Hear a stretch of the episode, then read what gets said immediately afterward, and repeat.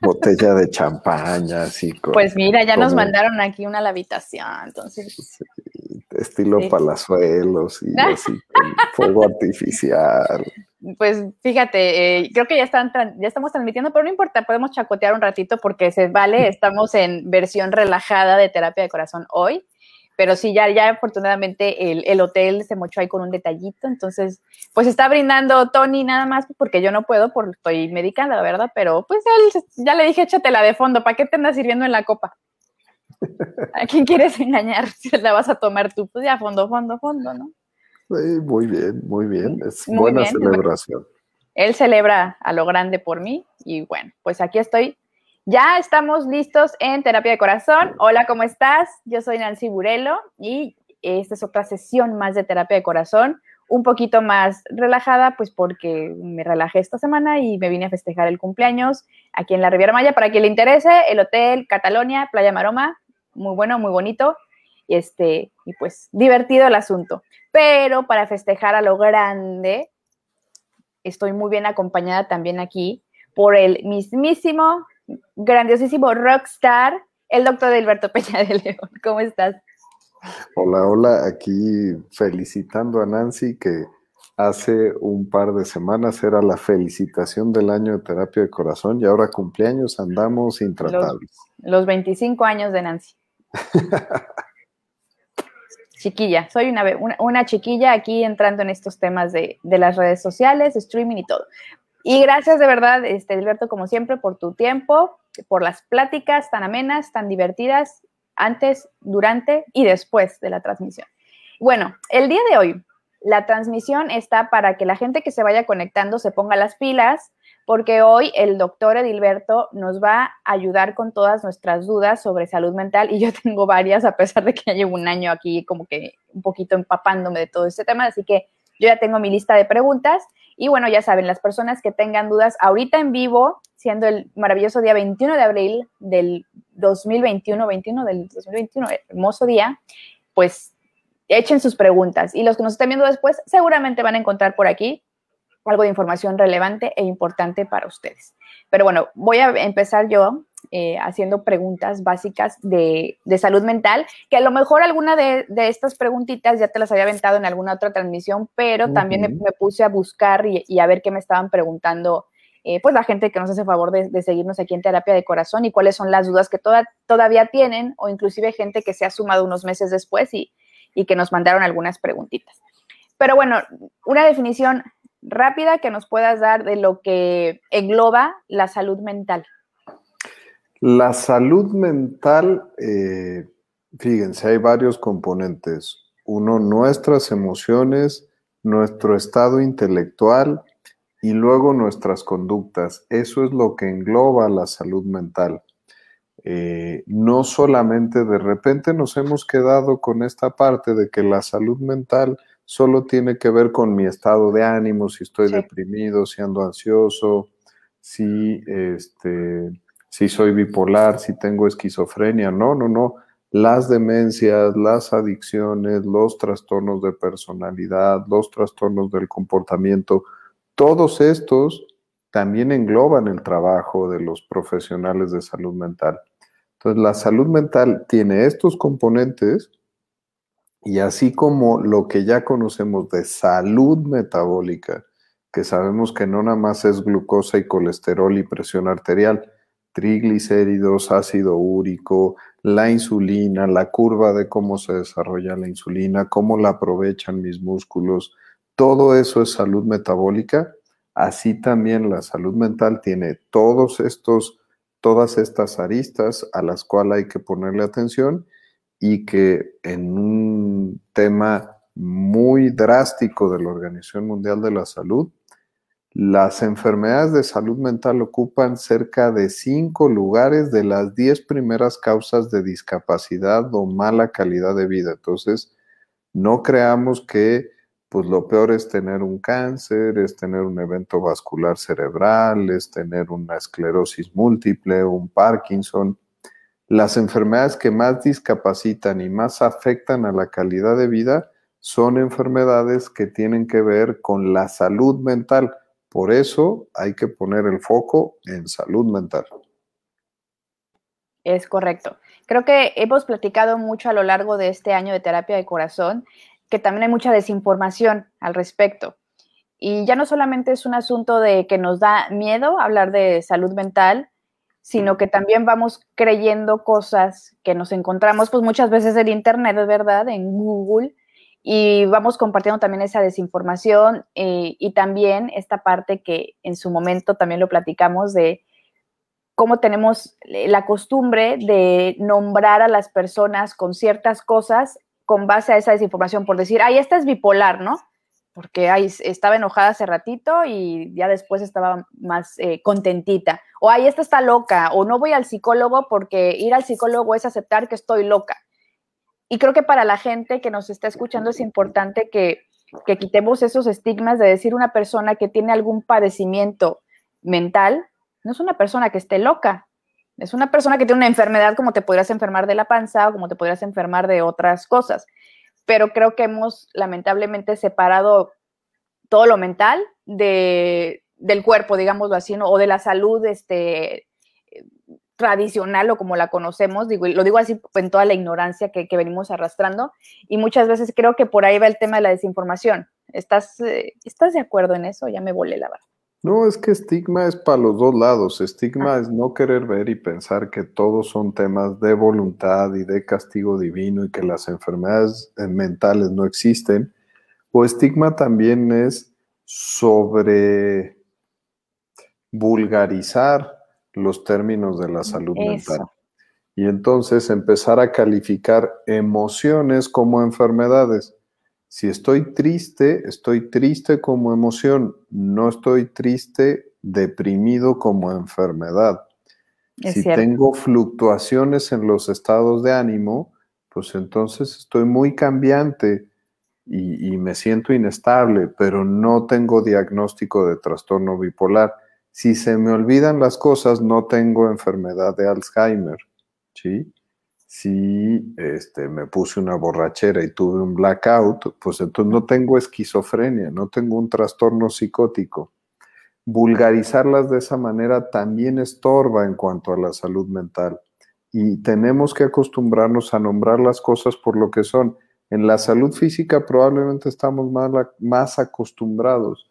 Si yo tengo un episodio de reflujo, pues no voy a decir, tengo una hernia ya tal aguda que me está lastimando. Bueno, yo solía ser de esas que se autodiagnosticaba, decía, pues seguramente me voy a morir de esto y tengo que, bueno, hipocondriaca, ¿verdad? Creo. Si tengo moquito blanco en la mañana eh, porque la estación está canijilla y medio tengo tan, tantito de rinitis alérgica, pues no voy a decir que tengo un ataque de asma, ¿no? Este, justamente ese es el otro tema del estigma. Y, para eso, pues tenemos que ponerle nombre a las cosas. Y alguna vez lo habíamos comentado. Hay un ejercicio bien padre que es el ruler eh, del Centro de Inteligencia Emocional de la Universidad de Yale, que es tal cual un cuadrante que me ayuda todos los días a graduar mis emociones, primero antes de graduarla, a identificarlas, hacer un ejercicio de conciencia y ponerle nombre. Y esos nombres los identifican con colores, como en la película de Intensamente, los identifican con colores y luego los gradúan y los objetivizan para que personas susceptibles a andar mal en cuanto a emociones puedan dar un dato objetivo y saber si tienen que acudir al doctor, ¿no? Entonces, ese es un ejercicio de los primeros que podemos ponerle como objetivo a las personas para mejorar su salud mental, poder identificar y nombrar las emociones. Cuando esto se vuelve tendencia y toda una racha, probablemente estemos hablando de una enfermedad de la salud mental. Ok. Eh, una pregunta que me dejaron aquí eh, dice que si es lo mismo un problema de salud mental que una discapacidad intelectual. No, mencionábamos, hay en la salud mental están las emociones, las habilidades intelectuales, o sea, la cognición y las conductas. Dentro de la cognición hay varios tipos de enfermedades. Rápido se nos ocurrieron las demencias, pero también están las discapacidades intelectuales. Eh, antes los medían un solo coeficiente intelectual de forma general y entonces de forma general lo normal era de 90 a 110 en coeficiente intelectual y todo lo que estaba abajo de 90 eran retraso mental leve, moderado, severo. Ahora tenemos tipificados varios tipos de coeficiente intelectual y podemos detectar deficiencias intelectuales en algún subtipo de inteligencia que no en los otros. Esto nos permite ahora, además de hacer un diagnóstico de una discapacidad intelectual, saber en dónde está, pero más importante, cuáles son las fortalezas de esa persona, porque el tratamiento más actual en las discapacidades intelectuales no es tanto rehabilitar la capacidad que se encuentra comprometida, sino mejorar las fortalezas que tiene esa persona que lo van a hacer que pueda tapar el agujero del otro problema intelectual y pueda tener una mejor funcionalidad.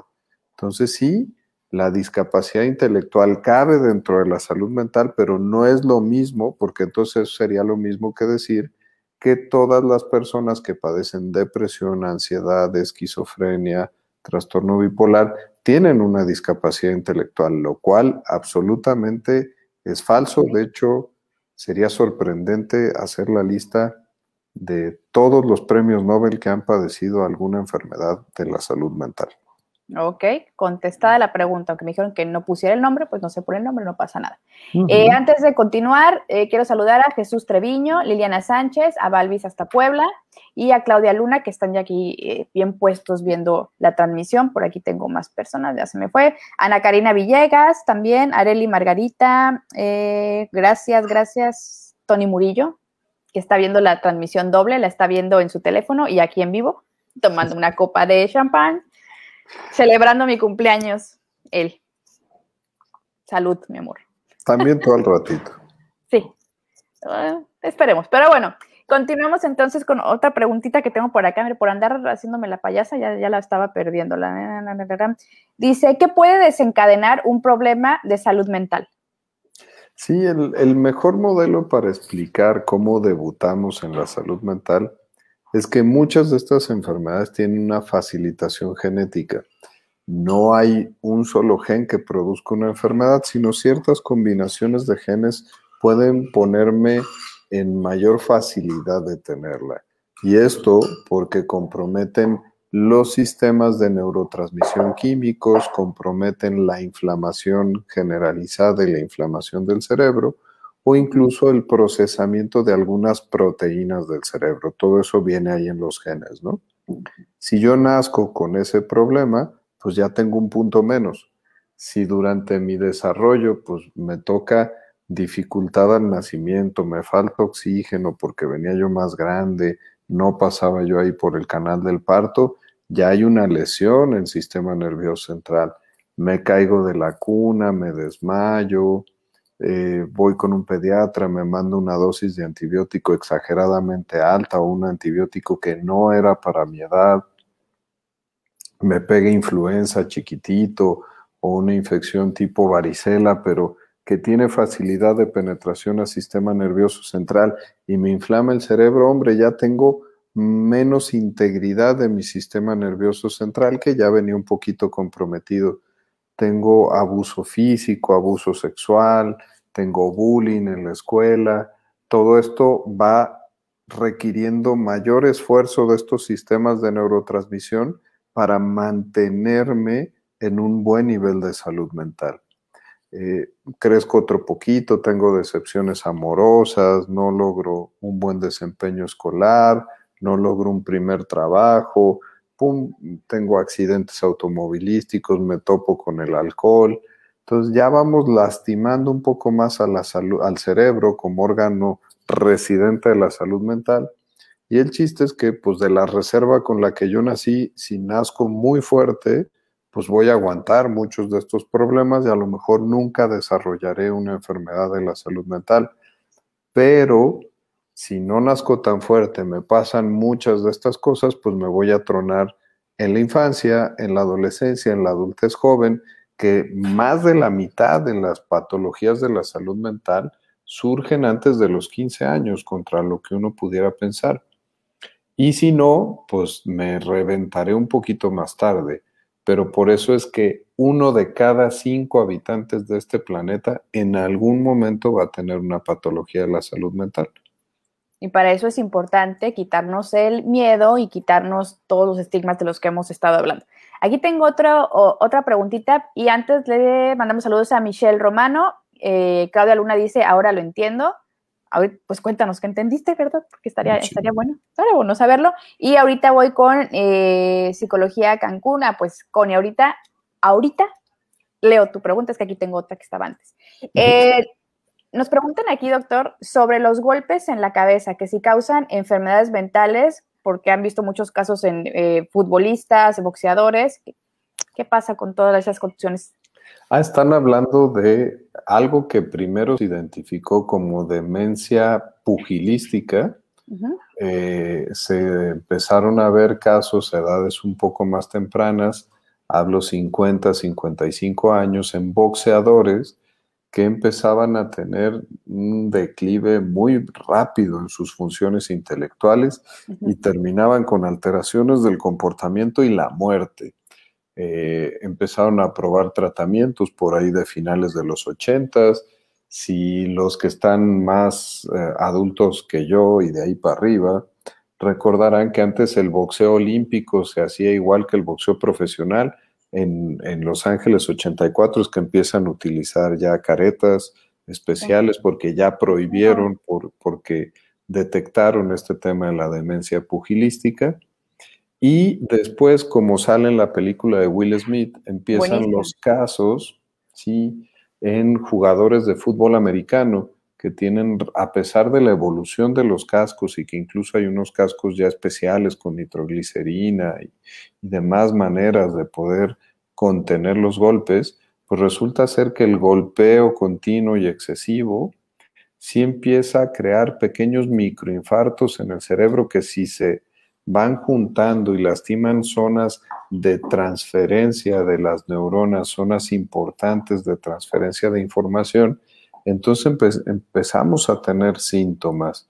Y es por eso que ahora vemos protocolos de contusión, de contusión cerebral en el fútbol americano y los jugadores dejan de participar ese partido y probablemente uno o dos partidos más. En el fútbol ya está empezando a pasar y es muy probable que ya la FIFA en algunos años incluso prohíba los cabezazos eh, con la cabeza al balón de fútbol porque también se han visto afectados.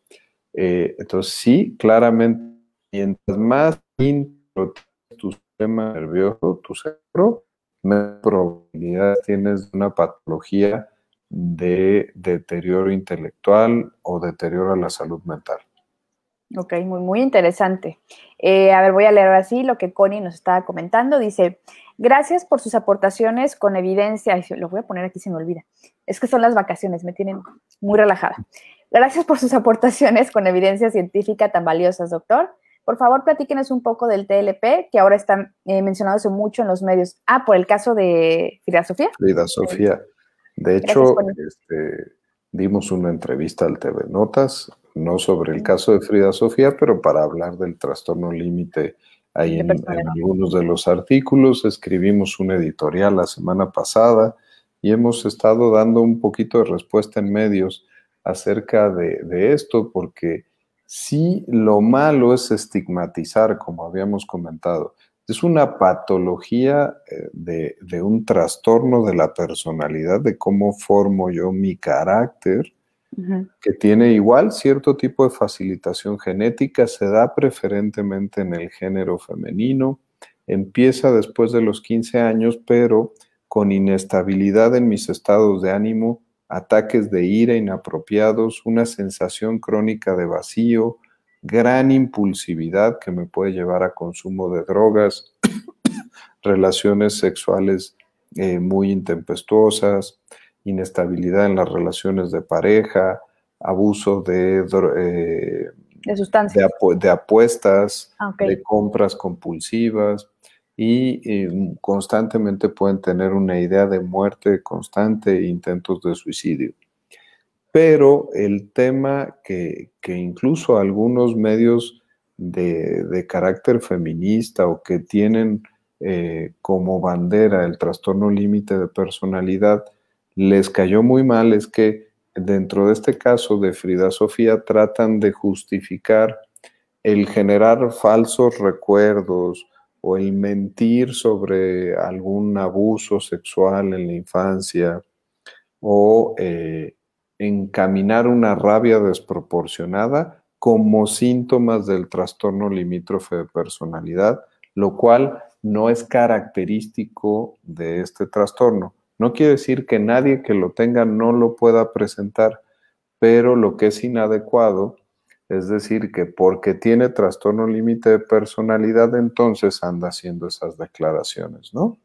Entonces es donde no hay que estigmatizar. Si es una patología, es algo que se atiende, tiene su pico de más intensidad por ahí de la década de los 20 años de cada una de estas pacientes pero el tratamiento es bien clarito, una psicoterapia adecuada con un tratamiento farmacológico que se va a ir moviendo de acuerdo a, la, a, las necesidades del paciente en cada momento de su patología.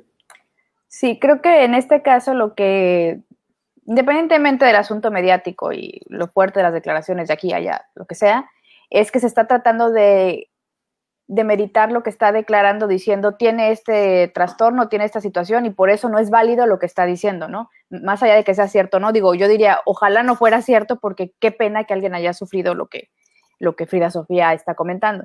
Pero creo que mucho de lo que gracias a pues especialistas como tú que alzan la mano para dar información, que, se, que nos prestan pues su valioso tiempo para explicarnos esos temas de salud mental, creo que lo importante es precisamente dejar de juzgar a la gente con base a, eh, a lo mejor, teorías, este, chismes inclusive, y de meritar lo que un trastorno puede ocasionar también. Entonces, eh, un trastorno límite de personalidad no te quita tu personalidad jurídica. Sí, hay patologías dentro de la salud mental que sí, ciertos trastornos psicóticos como la esquizofrenia o deteriorantes como una demencia, hacen que incluso puedas hacer un juicio de interdicción y ahí sí es súper válido decir, bueno, esta persona no puede ser válido que vaya y levante una denuncia al Ministerio Público porque los vecinos lo están agrediendo, porque padece esta patología que lo está incapacitando. Y este juicio te hace nombrar un tutor y entonces pierde todas sus capacidades legales un paciente.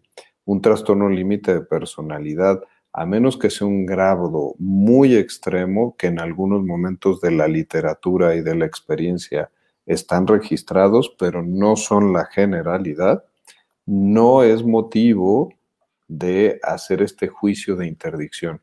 Entonces, esos son los casos donde uno puede justificar que lo que uno declara o hace o se comporta está, está mal fundamentado en una patología de la salud mental y que no hay que darle validez pero en este caso, si ella lo dice, ella asume la responsabilidad de lo que está diciendo.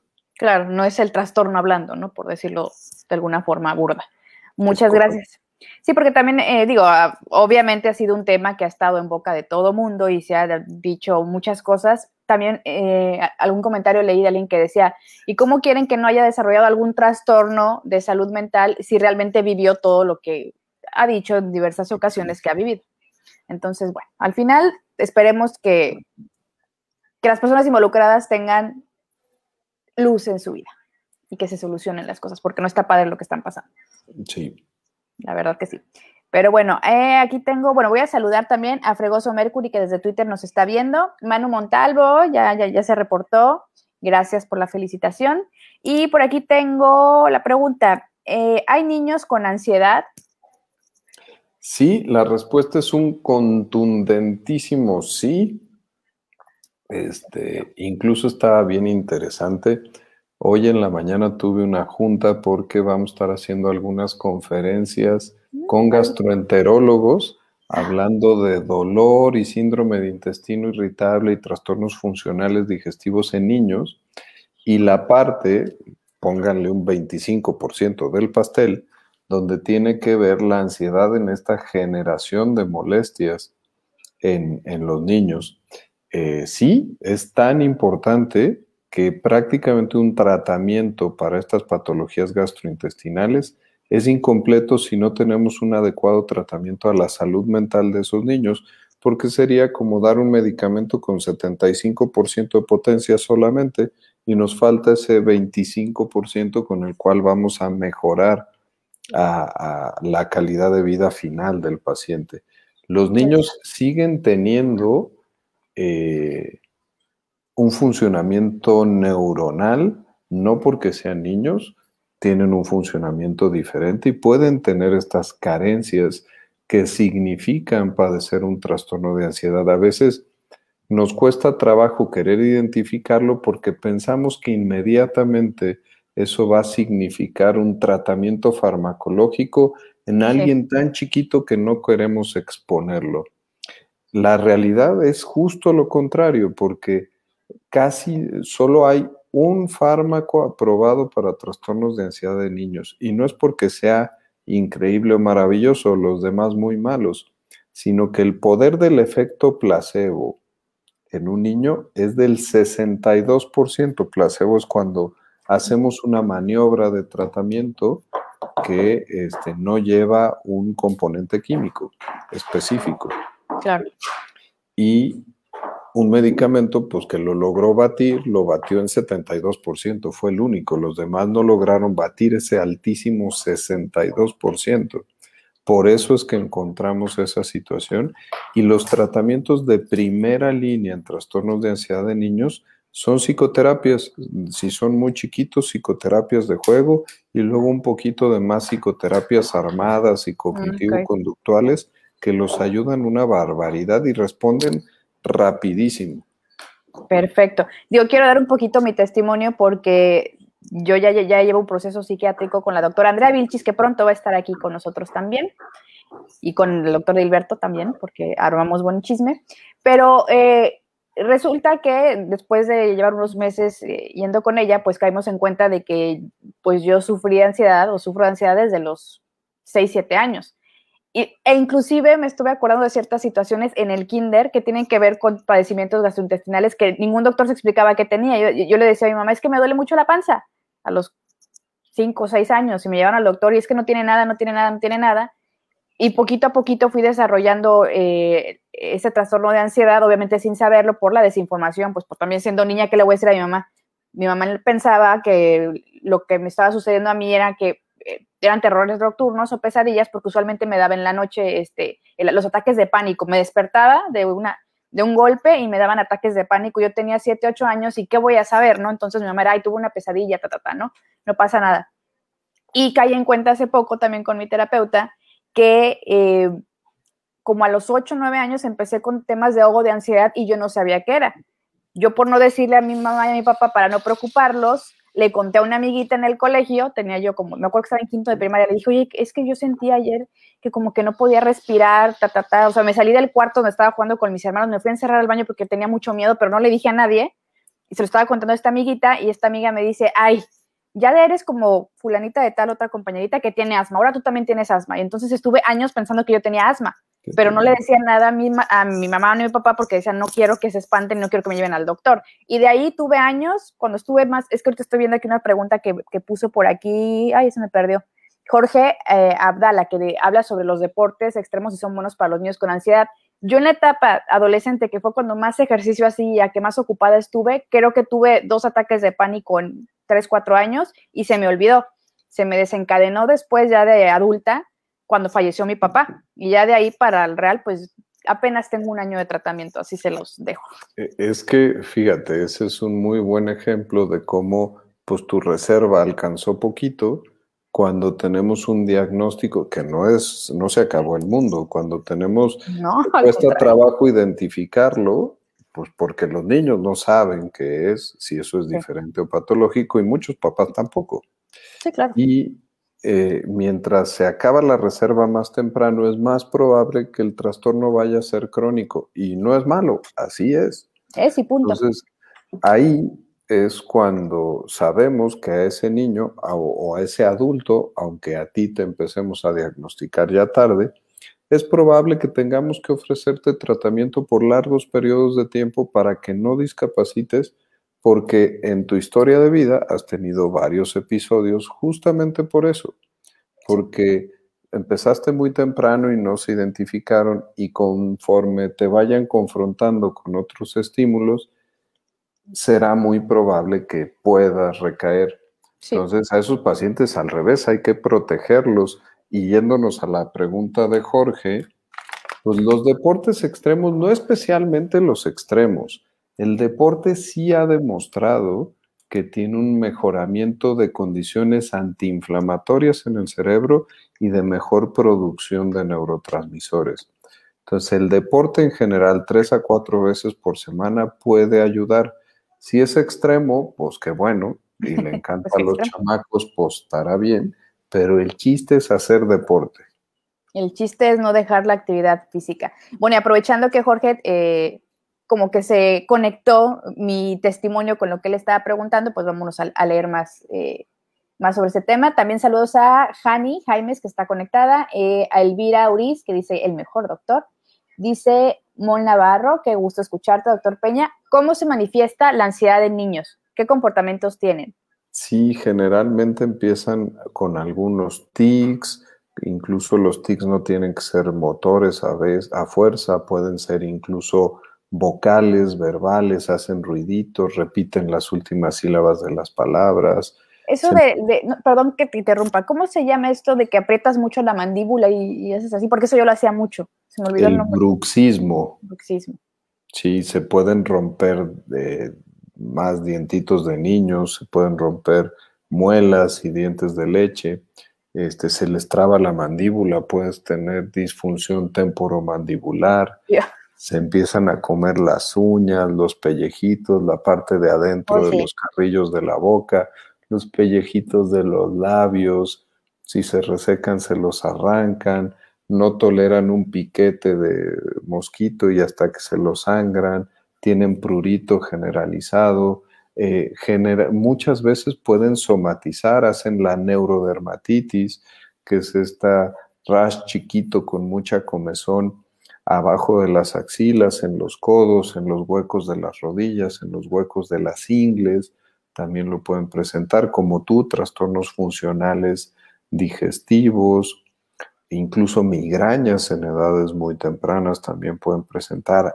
Un, parte, una parte que empeora los ataques de asma son también los trastornos de ansiedad y eh, a veces hasta retraso a etapas anteriores del desarrollo donde se sentían seguros.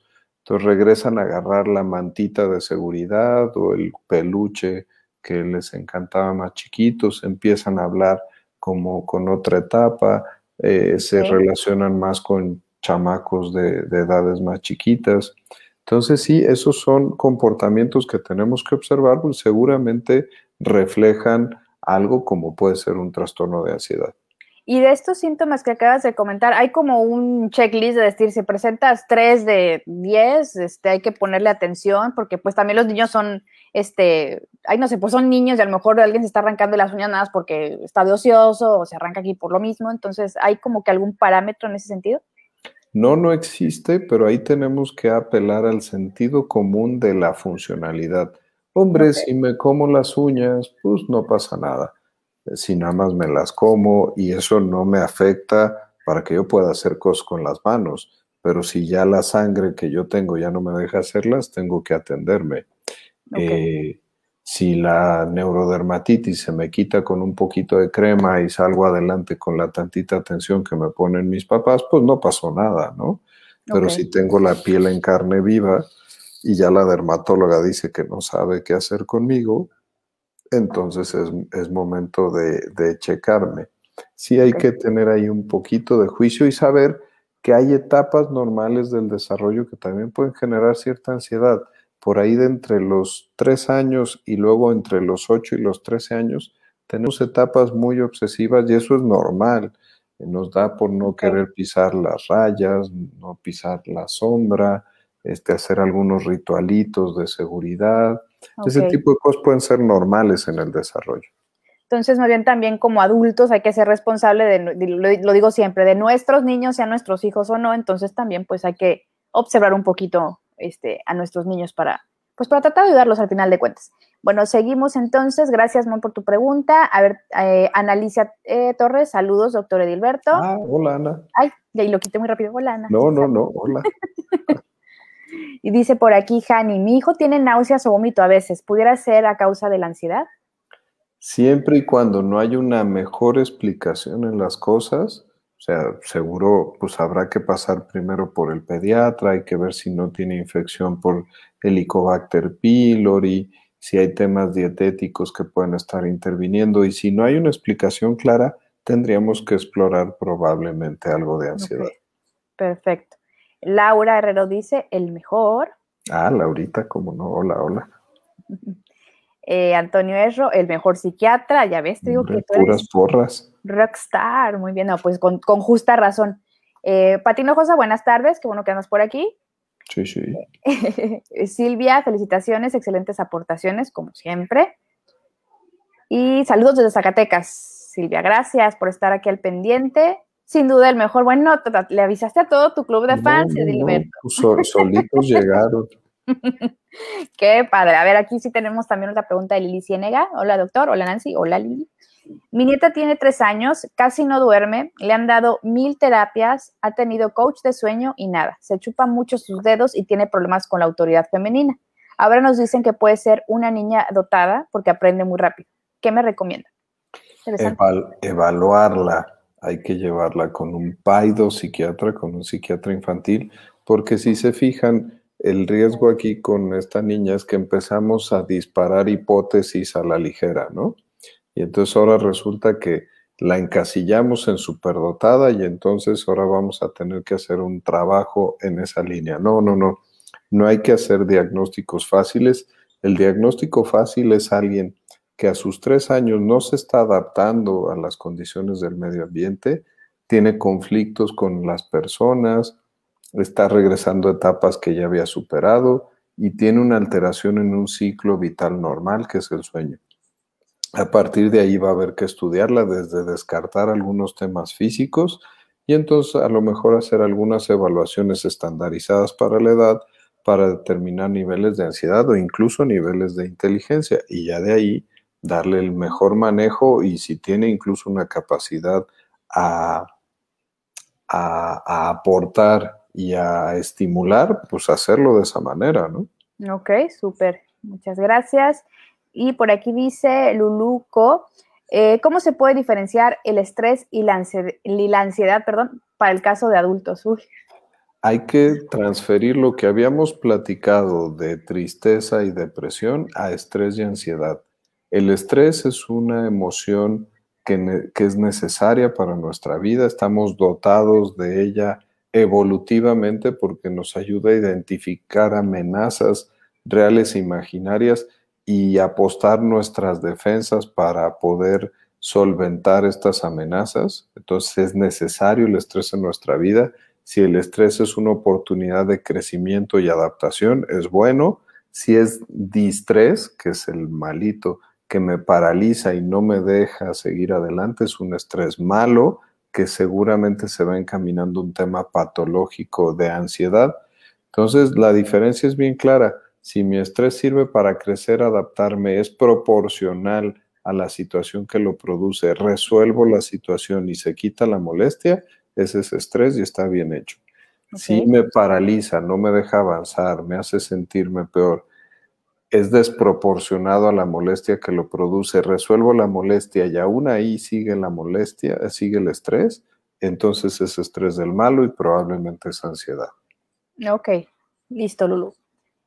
Eh, bueno, aquí eh, nos está complementando a lo que eh, nos comentaba hace ratito. Dice que ha llevado a su hijo a, su pediatra y nunca tiene nada, solo de repente tiene. Sí, las náuseas y el vómito, supongo.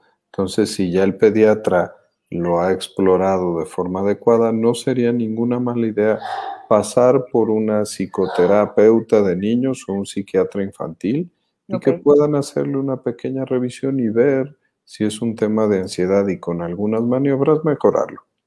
Claro, aquí sí lo, se los digo yo también como este, niña con ansiedad no diagnosticada, que igual, pues uno de, no sé, la edad que sea, cuando eres niño no entiendes lo que te está pasando y bueno, a, mí en lo particular también lo que les decía es que no quería espantar a mi mamá ni a mi papá de decir, ay, me tienen que llevar al doctor y no porque le tuviera miedo a los doctores, sino que decía, no quiero preocuparlos. Entonces, obviamente me generaba más estrés y más ansiedad el decir, me siento mal, pero no quiero protegerlos, no sé si es este, decirlo de esa forma. No, y no preocuparlos. Preocuparlos y, y, la verdad es que si yo hubiera tenido un diagnóstico más pequeña, obviamente me hubiera ahorrado muchas cosas, pero no estaría terapia de corazón. Entonces, gracias ansiedad, gracias, porque sin ti no hubiera creado terapia de corazón. Entonces, sí, sí. ¿Ves cómo ya estoy bien trabajada por la doctora Mariana Plasencia y por la doctora Andrea Vilchis, que ya del caos hay que encontrarle lo, lo, bueno y lo positivo y ojalá todos estos testimonios les sirvan a, más personas. Hablando de la reina de Roma y la que se asoma, la doctora Mariana Plasencia dice felicidades, gracias, gracias. Y pues saludos al doctor Hilberto, como siempre un gusto escucharlo. Aquí viene otro saludito de Liz Bravo, del mejor neuropsiquiatra. Ah, saludos, Liz. Y aquí un galanazo, dice, buenas noches, doctor. ¿Cree que por la forma en la que se está educando ahora a los niños, el tema de la generación de cristal se está exponencializando? ¡Ay, Dios! ¿Exponencializando? Exponen, exponenciando. Exponenciando, ay, este, no, fue el autocorrector.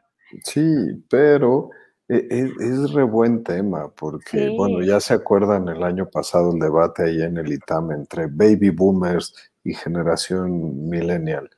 Eh, ay, creo que es de estos temas que son situacionales y, que no hay una respuesta correcta.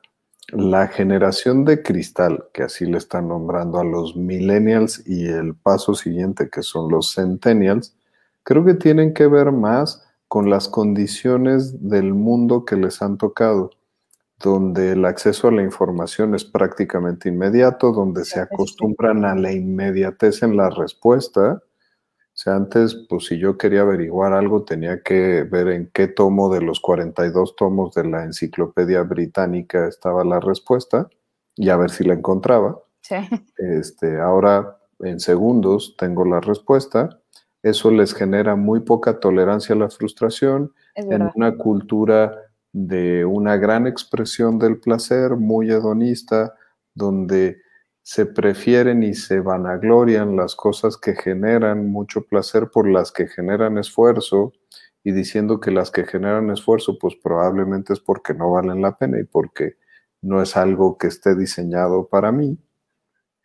Estos componentes situacionales por el avance de la tecnología pues han llevado a que esta generación haga pocos esfuerzos para conseguir los objetivos, de repente se frustren inmediatamente y además sean altamente demandantes. Entonces, ¿es bueno o es malo? No sé, es, es lo que tenemos ahorita y no tiene que ver con que los padres estemos cometiendo errores, hay que tranquilizar a todos los padres que andamos oyendo esto, que andemos cometiendo errores con lo que estamos haciendo. Estamos educando de acuerdo a las circunstancias y una buena característica como padres es adaptarnos al tipo de educación que nos toca ahorita. Todas estas cosas de antes a mí me dominaban con el poder de los ojos y el mejor correctivo era la chancla voladora. La chancla voladora. Pues eso ya no aplica ahorita porque inmediatamente el niño se conecta, escribe al DIF municipal y al ratito salgo yo en las noticias de las nueve. Entonces, eso ya no aplica en este momento. Así que estamos haciendo el mejor trabajo con lo que se puede y es el momento actual. Claro, y, además, digo, no hay como que un libro en el que te expliquen este, los pasos a seguir para ser un buen padre, ¿no? ahora sí que hacen lo que pueden con las herramientas que tienen y pues nada, aquí muy interesante tu pregunta, Tony Murillo. Dice eh, Lili Ciénaga, muchísimas gracias, doctor. Ya me operaron mi vesícula, pronto nos veremos. Qué bueno, qué bueno, qué buena noticia. Por aquí Xochitl dice, el mejor doctor del mundo. Hombre. Y Rosalina Aguilar dice, los límites y reglas para los niños tendrían que ser más flexibles por cuestión del encierro debido a la pandemia, que también aquí tengo una pregunta de, sobre ansiedad y depresión en niños por la pandemia, entonces igual y conectamos este comentario con eso. eh, tuvimos que flexibilizar las reglas habituales para cada etapa del desarrollo de acuerdo a la pandemia. Ahora que les pedíamos estar más encerrados, menos actividades físicas, menos contacto con sus pares y sin el ejercicio tan necesario del espejeo en todos los que están a mi alrededor, que era parte de lo más importante de la escuela, teníamos que aflojar en otras, como incrementar el tiempo a dispositivos, a lo mejor favorecer el que pudieran tener algunos otros videojuegos que eh, me pasaba con el Fortnite, que a lo mejor no estaban de acuerdo para su edad, pero que había que flexibilizarse para que pudieran tenerlos los niños, o incluso, pues lo que fue pasando después, flexibilizar algunas reglas epidemiológicas con el fin de que tuvieran este ejemplo los niños, las escuelas burbujas, ahora que ya se está trabajando el tema del regreso a clases, con el riesgo que esto pueda implicar, pues es porque se ha retrasado importantemente el desarrollo de los niños y los adolescentes y estamos viendo casos importantes de ansiedad y depresión en, cada vez más en estos meses y conforme pasan más, porque la capacidad de resiliencia de los niños y adolescentes ya se va acabando. Sí. Y también tenemos que ser más eh, pacientes nosotros con, con ellos. Dice por aquí, que dice? que dice? Marisela, hola Marisela. Dice, tomo 10 gramos de ketiapina para dormir desde hace dos años. Mi psiquiatra me comentó que ya debo dejarlo, pero no puedo dormir. Antes dormir perfecto, pero desde el diagnóstico del trastorno bipolar es difícil. ¿Qué puedo hacer? ¿Se vuelve adicción ese tipo de medicamentos? Qué, qué interesante y qué fuerte.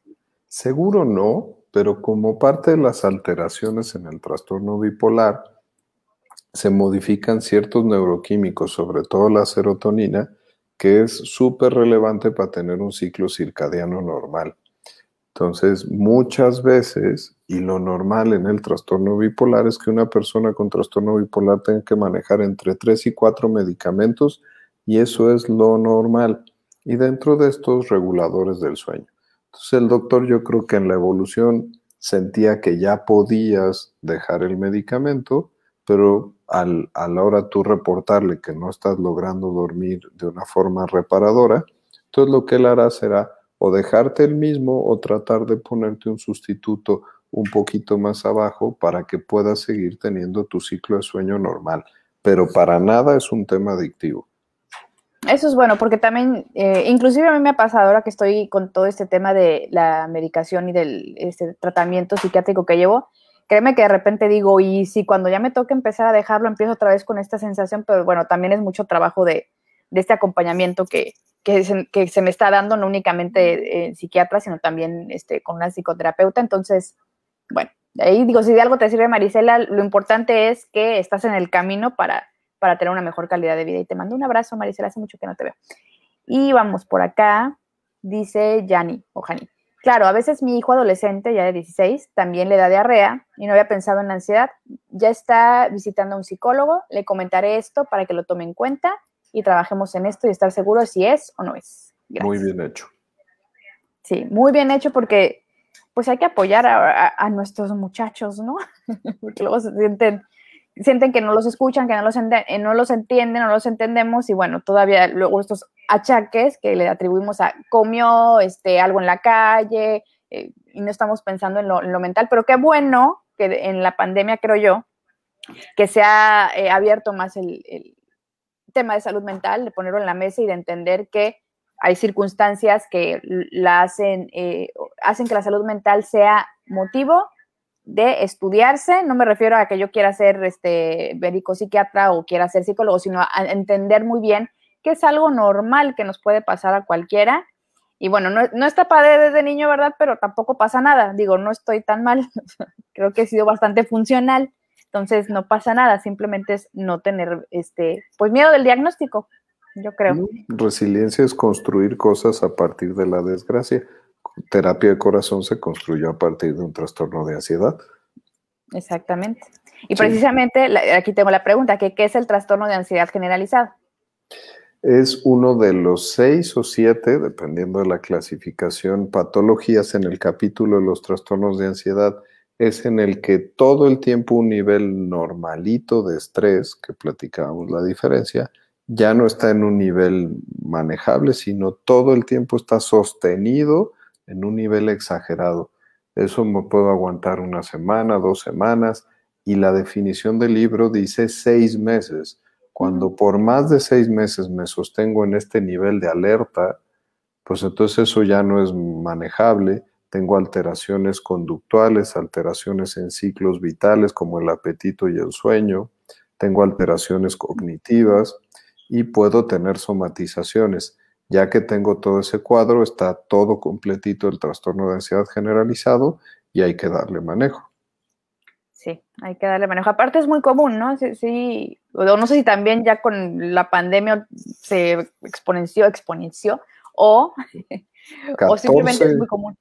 14.5% de la población en México lo tiene, y eso era antes de la pandemia.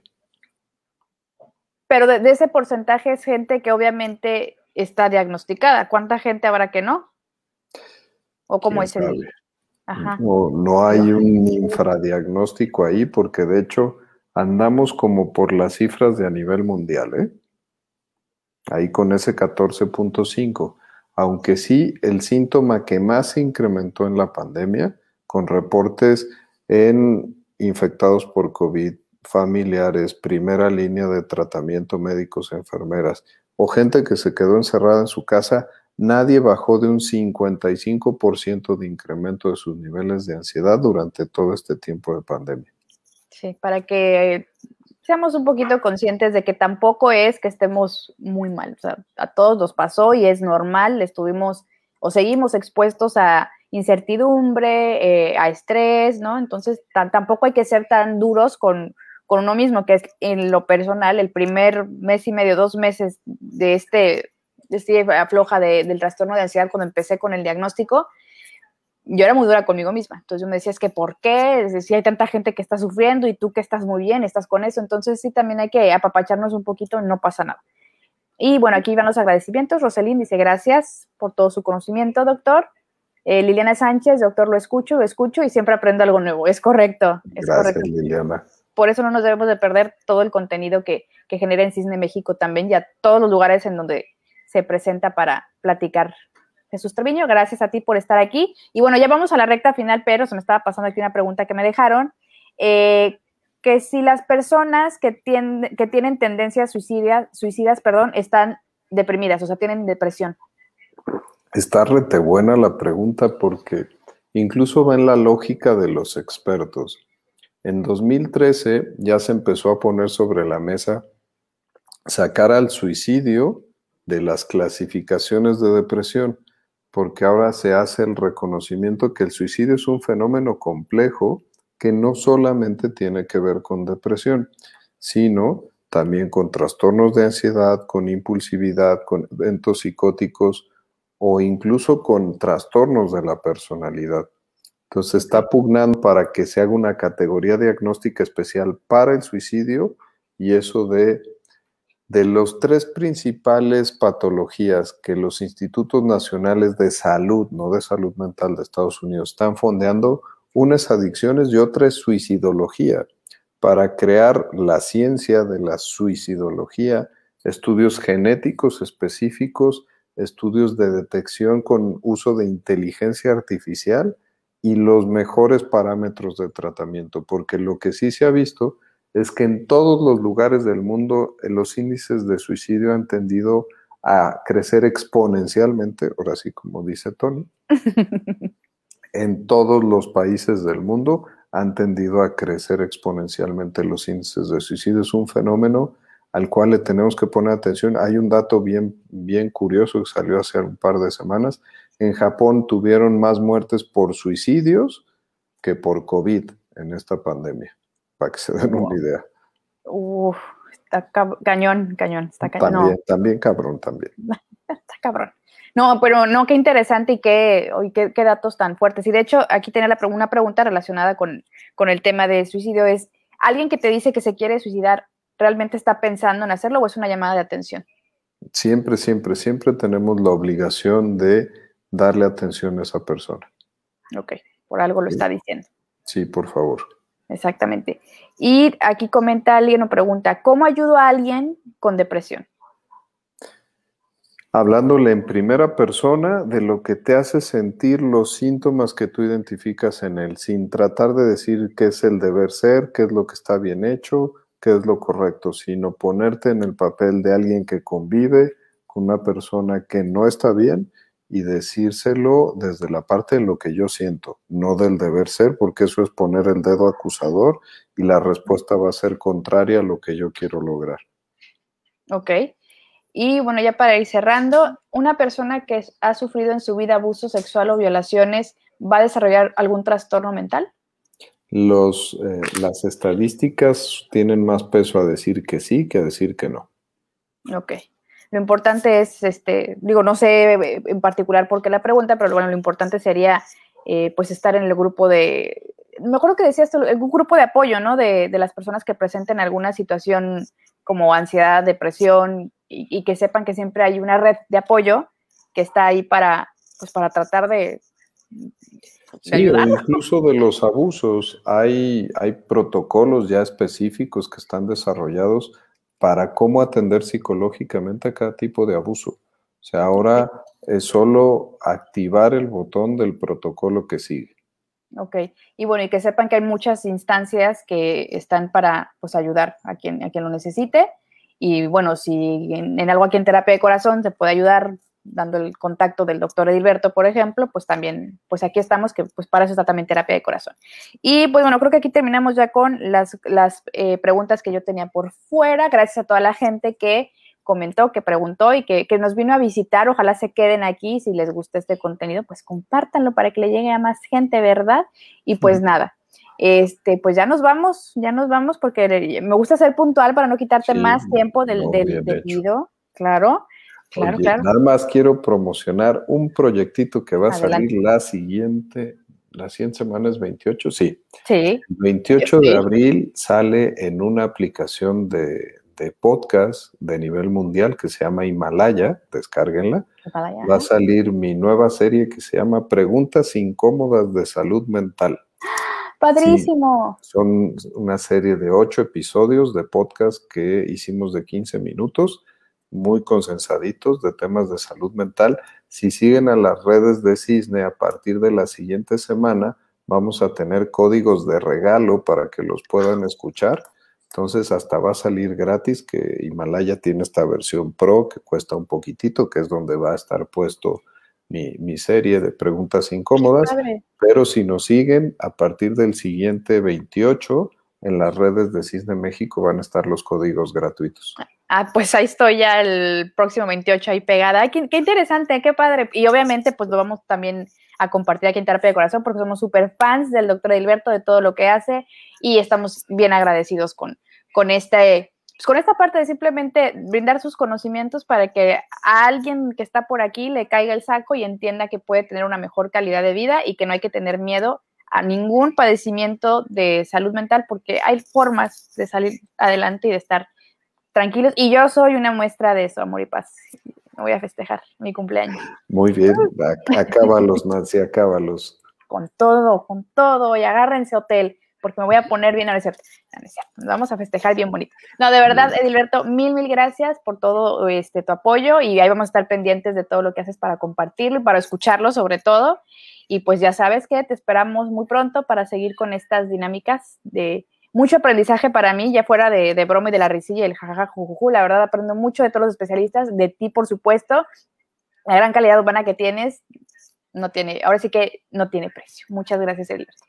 Hombre, gracias a todos. Feliz cumpleaños, Nancy, y gracias por conectarse el día de hoy.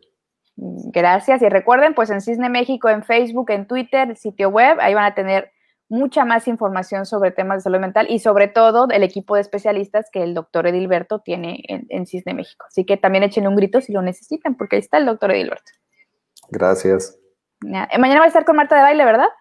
Mañana estamos a las diez y media con Marta de Baile hablando de depresión situacional. Entonces ahí escúchenos ah, también. Ah, pues ahí estaremos también. Ya, me la salud.